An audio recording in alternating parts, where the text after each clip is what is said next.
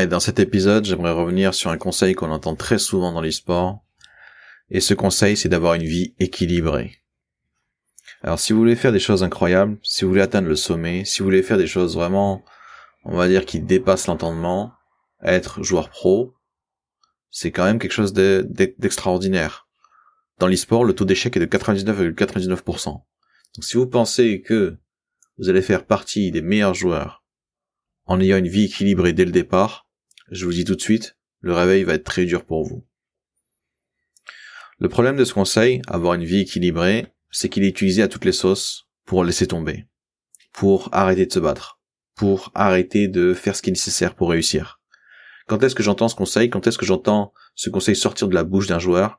C'est quand il a passé une mauvaise journée, qui se sent mal et qui se dit ouais je vais m'arrêter là, faut avoir une vie équilibrée, faut que je me préserve. En fait, c'est con parce que au moment où vous êtes en difficulté, le dernier truc que vous devez faire, c'est fuir.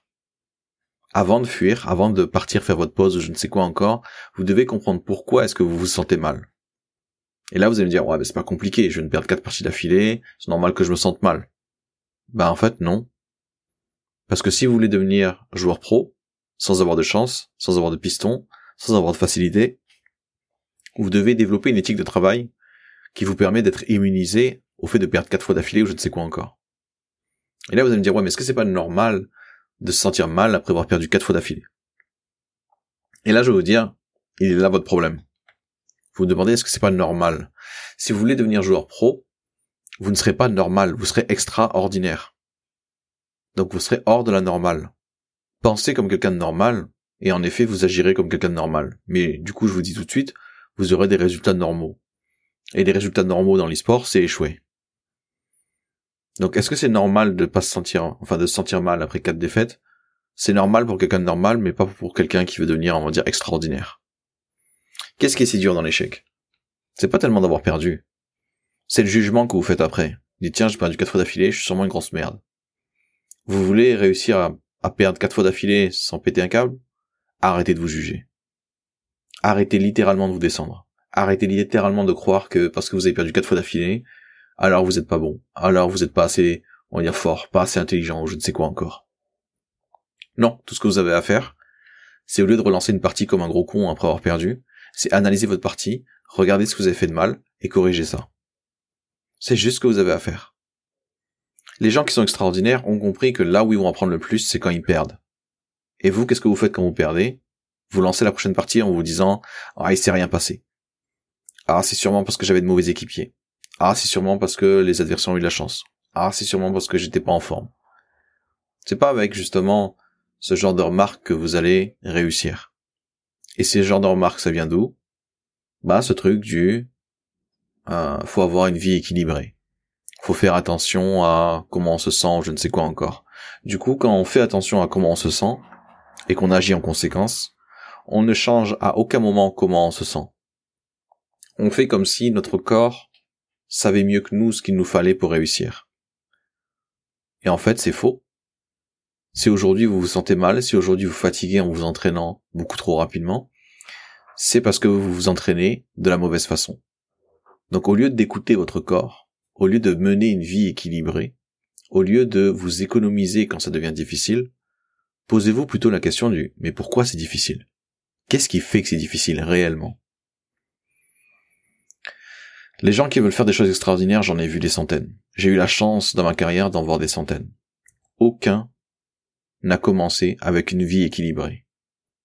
La vie équilibrée, c'est ce que vous aurez à la fin, quand vous aurez réussi à, créer cette chose extraordinaire, à atteindre ce niveau extraordinaire.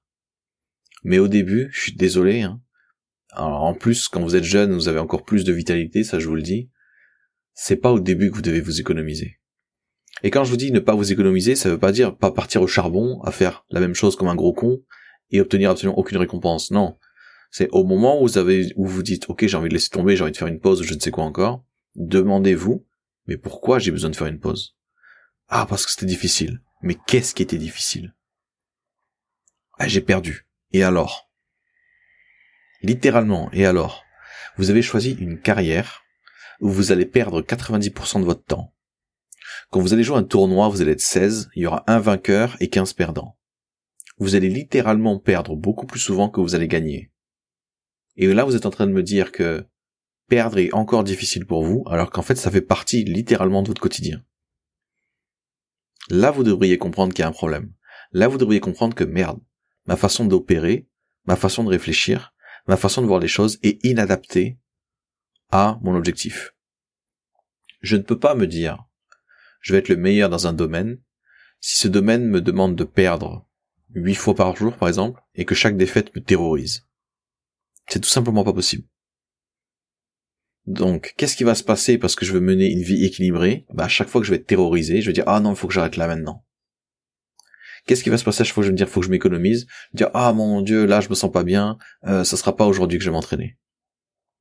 Comment voulez-vous devenir un champion? Comment voulez-vous dépasser vos limites? Comment voulez-vous faire des choses extraordinaires? Comment voulez-vous justement détruire les meilleurs joueurs, combattre les meilleurs joueurs?